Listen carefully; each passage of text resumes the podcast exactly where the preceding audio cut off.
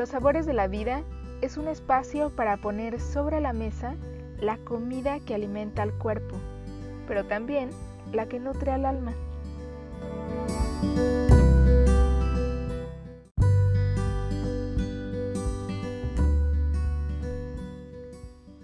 Soy Carolina Grajales y te doy la bienvenida a la primera temporada de este podcast, en donde te comparto mi experiencia acerca de la comida y su relación con los distintos aspectos de la vida.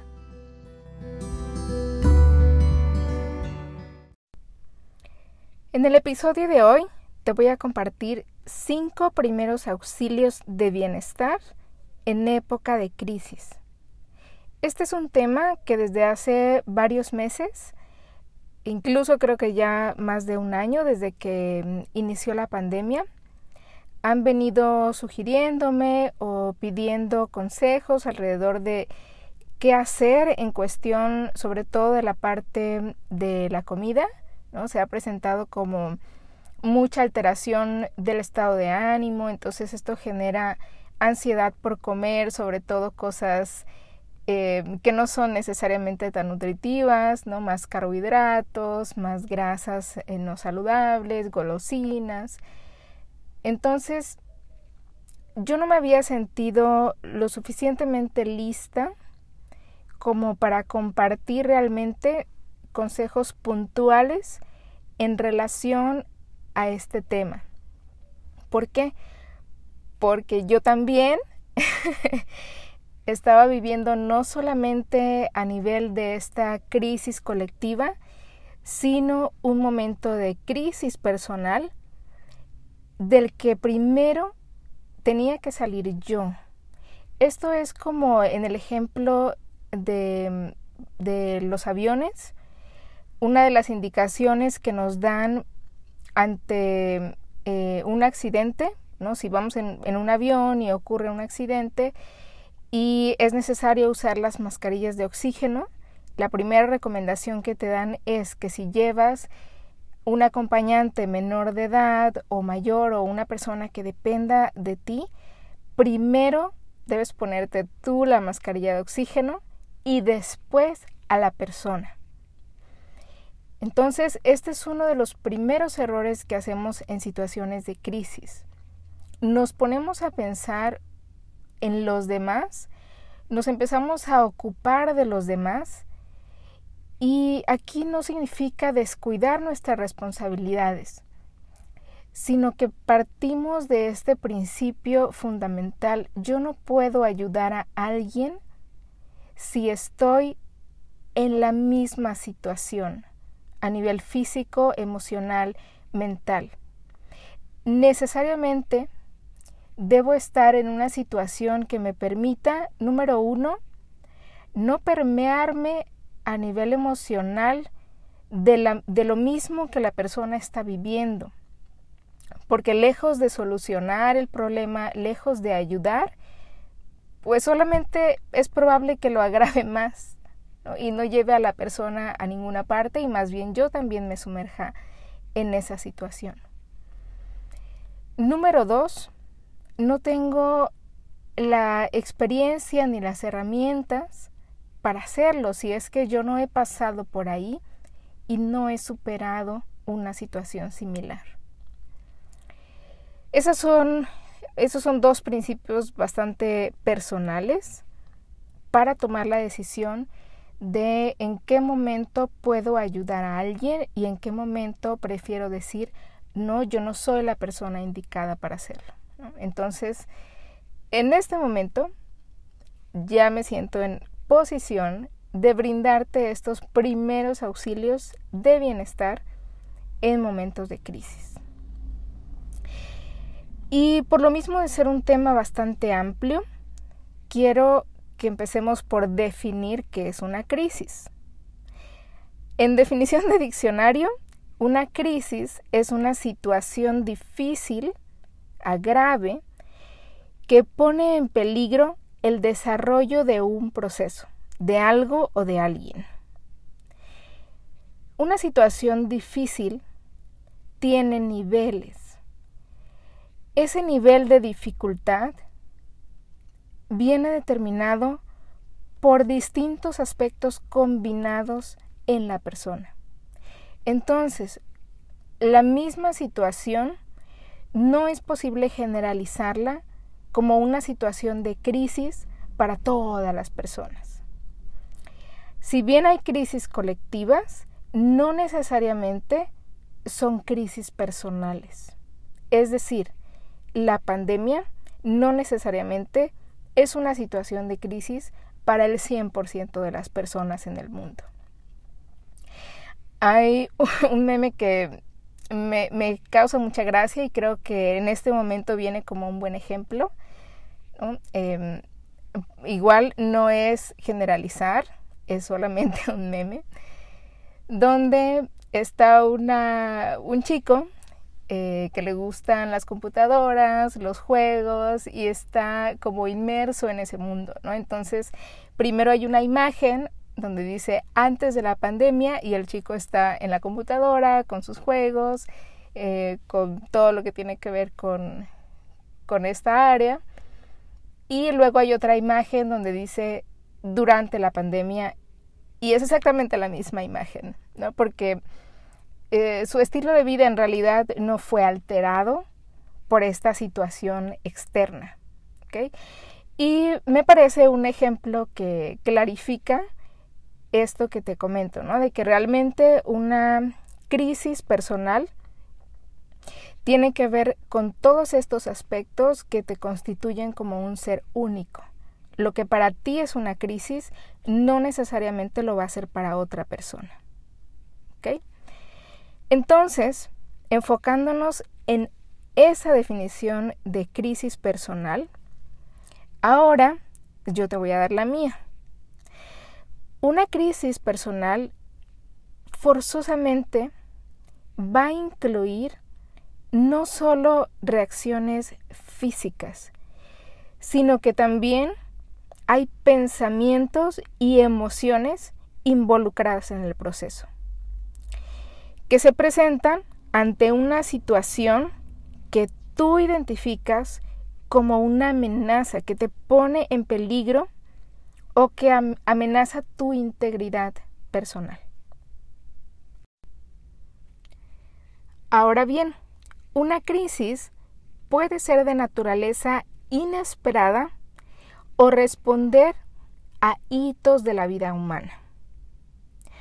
Una situación eh, crítica inesperada puede ser, por ejemplo, un cambio de residencia, mudarse a otro país, que ahí yo lo pondría diferente, aunque parezca lo mismo. No es lo mismo un cambio de residencia en el mismo estado, en la misma ciudad, en el mismo país, a mudarse a otro país. Simplemente el hecho de viajar la aparición de una o varias enfermedades, un cambio de empleo, independientemente si es por despido o si tú así lo decidiste, por dedicarte a hacer algo que te gusta, por ejemplo, dedicarte a tu pasión, incluso eso, aunque sea voluntario y aunque sea deseado, puede ocasionar una situación crítica para ti. El embarazo, por ejemplo, y el posparto no es lo mismo como lo viven todas las mujeres.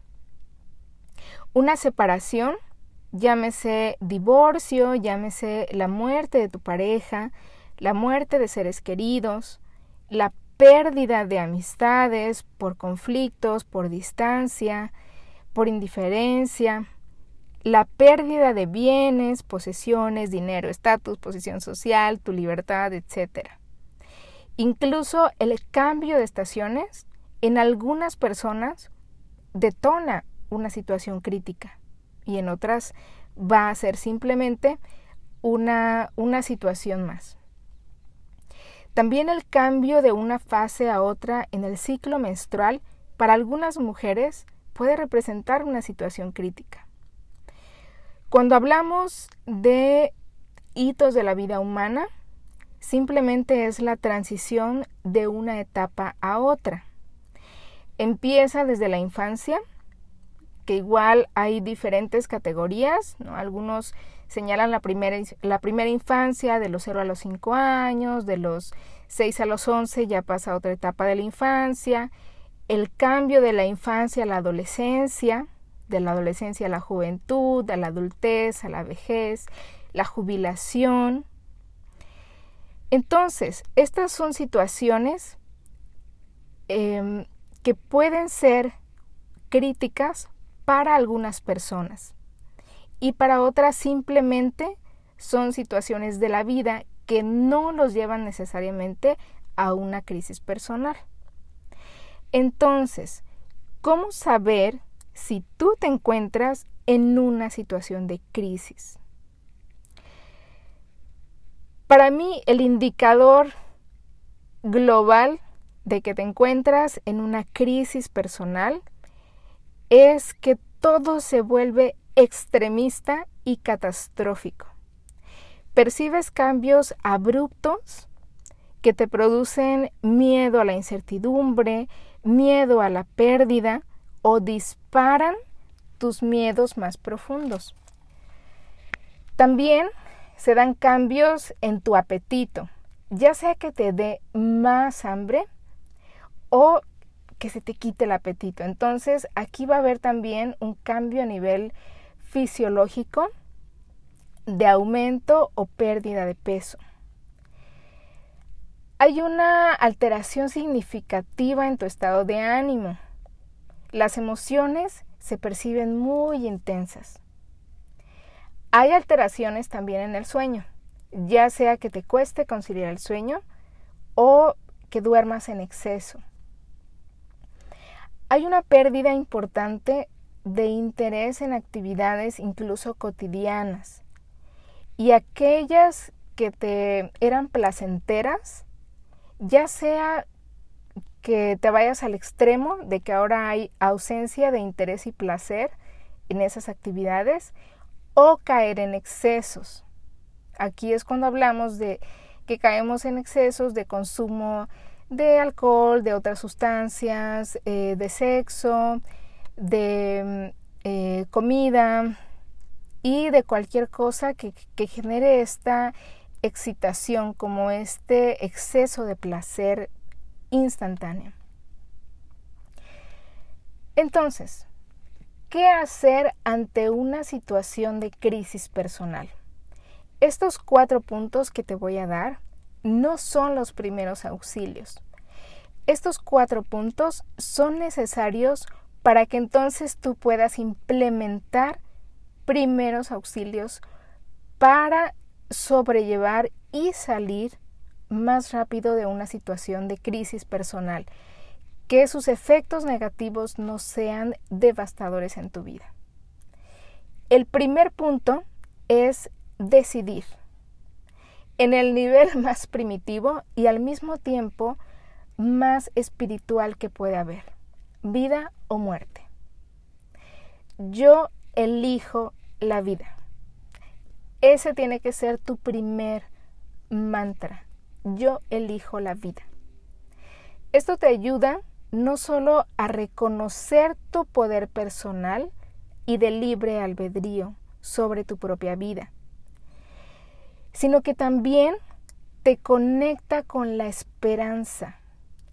Es indispensable que mantengas tu mirada en esa luz al final del túnel. Este es el punto decisivo, decidir. ¿Eliges la vida o eliges rendirte ante la vida, que es como elegir morir? Entonces no necesariamente mueres físicamente, sino que tu vida no va a tener ningún sentido y es como una existencia automática. El segundo punto es identifica la gravedad de tu situación. Ponle una escala de 0 a 100. ¿Qué tan grave, qué tan difícil es esta situación para ti? El tercer punto es este punto anterior de identificar la gravedad de tu situación te permite reconectar con tu responsabilidad personal. Y esto te conecta con el cuarto punto. Desde la responsabilidad personal, o sea, que tu vida no depende de alguien más ni de las circunstancias, sino depende de tus propias decisiones, entonces en el cuarto punto estarás en una posición más segura para la siguiente decisión. ¿Necesito tocar fondo? Si ante esta pregunta respondes sí, entonces podrás hacerlo con límites seguros. Y si respondes no, no necesito tocar fondo, entonces a partir de este punto estás en una posición para empezar a tomar acciones. Y ahora sí, estás listo para los cinco primeros auxilios de bienestar en situación de crisis. Estos cinco primeros auxilios tienen la finalidad de llevarte a un estado de tranquilidad que te permite afrontar los retos ante la crisis sin sumergirte y perderte en el estrés elevado que solo agravaría la situación, ya sea que la enfermedad se complique o que incluso te enfermes por toda esta situación que sientes que te desborda. Ahora es importante aclarar que estos primeros auxilios, su función es esa, solo te auxilian para salir de la confusión, la parálisis o la negación hasta ante esta situación personal. No son una solución a largo plazo. No te ayudan a sanar de raíz patrones internos que podrían seguir contribuyendo a otras crisis innecesarias en tu vida. Debes tener la disposición, es decir, haber cumplido con los cuatro pasos anteriores para que entonces estos primeros auxilios realmente sean efectivos y te sientas tú con la capacidad y la energía para empezar a aplicarlos. El primero de ellos es consume alimentos que fortalezcan tu sistema nervioso y tu cerebro, que son los adaptógenos. Algunos de los más comunes los que luego nos recetan para los nervios, ¿no? Un tecito de melisa, valeriana, de manzanilla. Pero también hay otros que puedes usar en tus comidas. Por ejemplo, la albahaca fresca, el cardamomo, que es una, semillita aromática, el azafrán, el tomillo, la cúrcuma, que puedes usar no solo en, bebidas, sino también en, en tus alimentos la avena, frutas como la pitaya, el mango, la manzana y la pera, pero cocidas con canela, mucho mejor. El polen, el ginseng, la rodiola, la ashwagandha, que son raíces eh, que fortalecen el, cerebro y nos permiten segregar em, o mejorar la producción de neurotransmisores del placer como la serotonina del bienestar, el, té verde, el hongo shiitake y el cacao puro igual es de los más recomendables. Un ejemplo es que en ayunas te tomes una infusión de tomillo. Hay que poner a, hervir tu agua una vez que ya hirvió, la apagamos. Dejamos caer una ramita de tomillo por una taza de agua, por ejemplo. Le ponemos una cucharadita de polen, una cucharadita de miel de abeja y cúrcuma, una pizquita de, de polvo o si es la raíz, la puedes servir junto con el agua y después haces la infusión de tomillo. Y con esto ya estarías cumpliendo como el mínimo. E, estos alimentos es importante que eh, los consumas diariamente, que, que sean parte de tu alimentación Incluso si estás tocando fondo, también con la comida chatarra, el azúcar, las grasas, o sea que te das como, como el permiso, ahí la rienda suelta de consumir estos alimentos. Yo le llamo época de intoxicación, cuando me ha tocado aceptar que tengo que tocar fondo, incluso con, la experiencia ya de, de, varios años, incluso con el conocimiento, también hay momentos en que he necesitado incluir la comida chatarra en esto de, tocar fondo. Entonces, em, al hacerlo de manera consciente y que sabes que solamente es un paso que necesitas para salir más fácil de esa situación de crisis, hay ausencia incluso de, culpa, ¿no? que en otros momentos quizá podría haber estado em, demasiado presente. El segundo primer auxilio es muévete y respira. Si estás en el extremo pasivo, ¿no? De que no quieres hacer nada, todo es flojera, bien, pues necesitas activar tu cuerpo físico.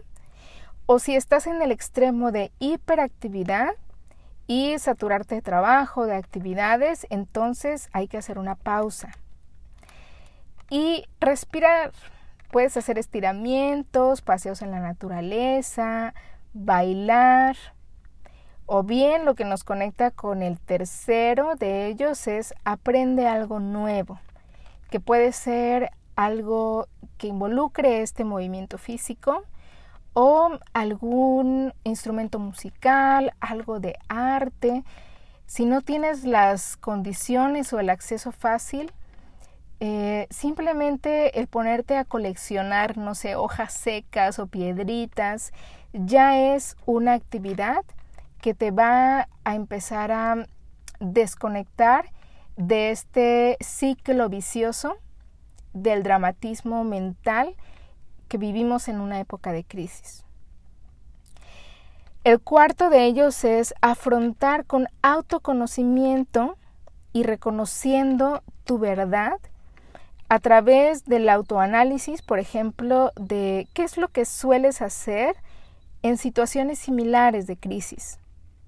¿Tiendes a reaccionar únicamente con queja, con enojo, decepción, profunda tristeza, parálisis, no te sientes eh, en condiciones de, de no poder tomar acciones, decisiones importantes, o respondes con prisa, que quieres solucionar todo ya, sientes aversión al dolor, pregúntate cuáles son tus miedos, qué miedos se están activando ante esta situación que estás viviendo.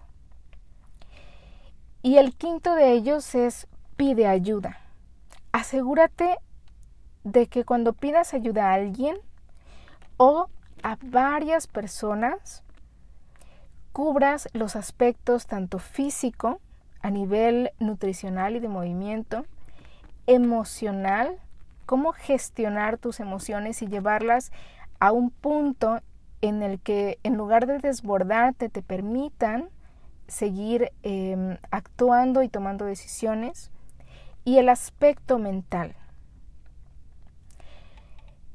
También es importante que consideres que esta ayuda tenga un enfoque terapéutico, que haya un objetivo. No solo se trata de ir con una amiga, un amigo y desahogarte, no decir, usar como basurero a alguien más tal cual, ¿no? Como únicamente quejarme y quejarme o decir todo lo que me molesta, lo que no me gusta.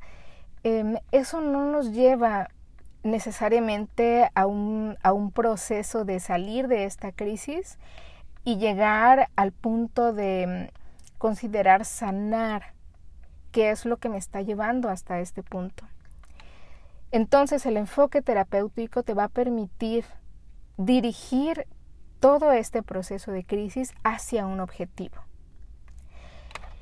Y que esta ayuda te proporcione también la guía para identificar qué raíces hay que sanar, qué es, eh, cómo puedes tomar esta crisis como una oportunidad de crecimiento en varios o en todos los aspectos de tu vida. Y aquí radica el aprendizaje, las lecciones de vida. A veces todavía no estamos listos para aprender a través de experiencias agradables, porque no nos retamos a nosotros mismos en esas experiencias. A veces las situaciones de crisis nos obligan a afrontar esos retos personales. Si aún estás en ese punto, pues toma el aprendizaje de esto.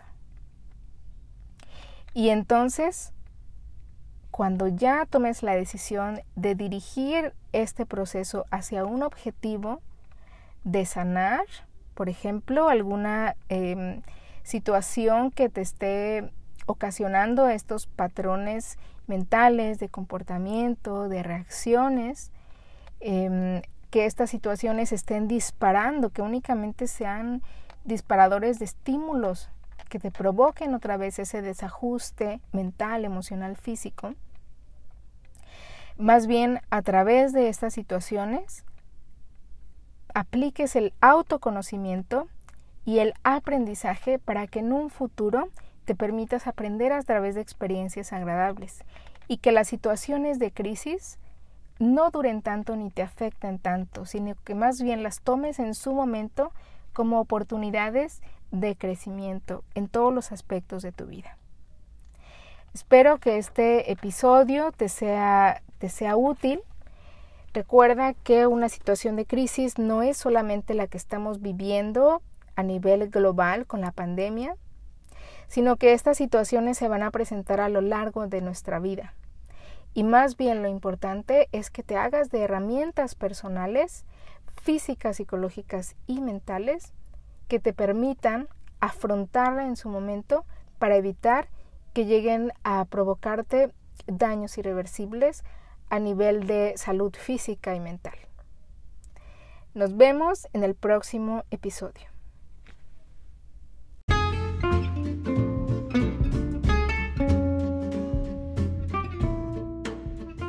Gracias por acompañarme en esta aventura que se llama vida, con su variedad de sabores, colores y texturas. No hay nada más delicioso que crear y degustar tu propia combinación.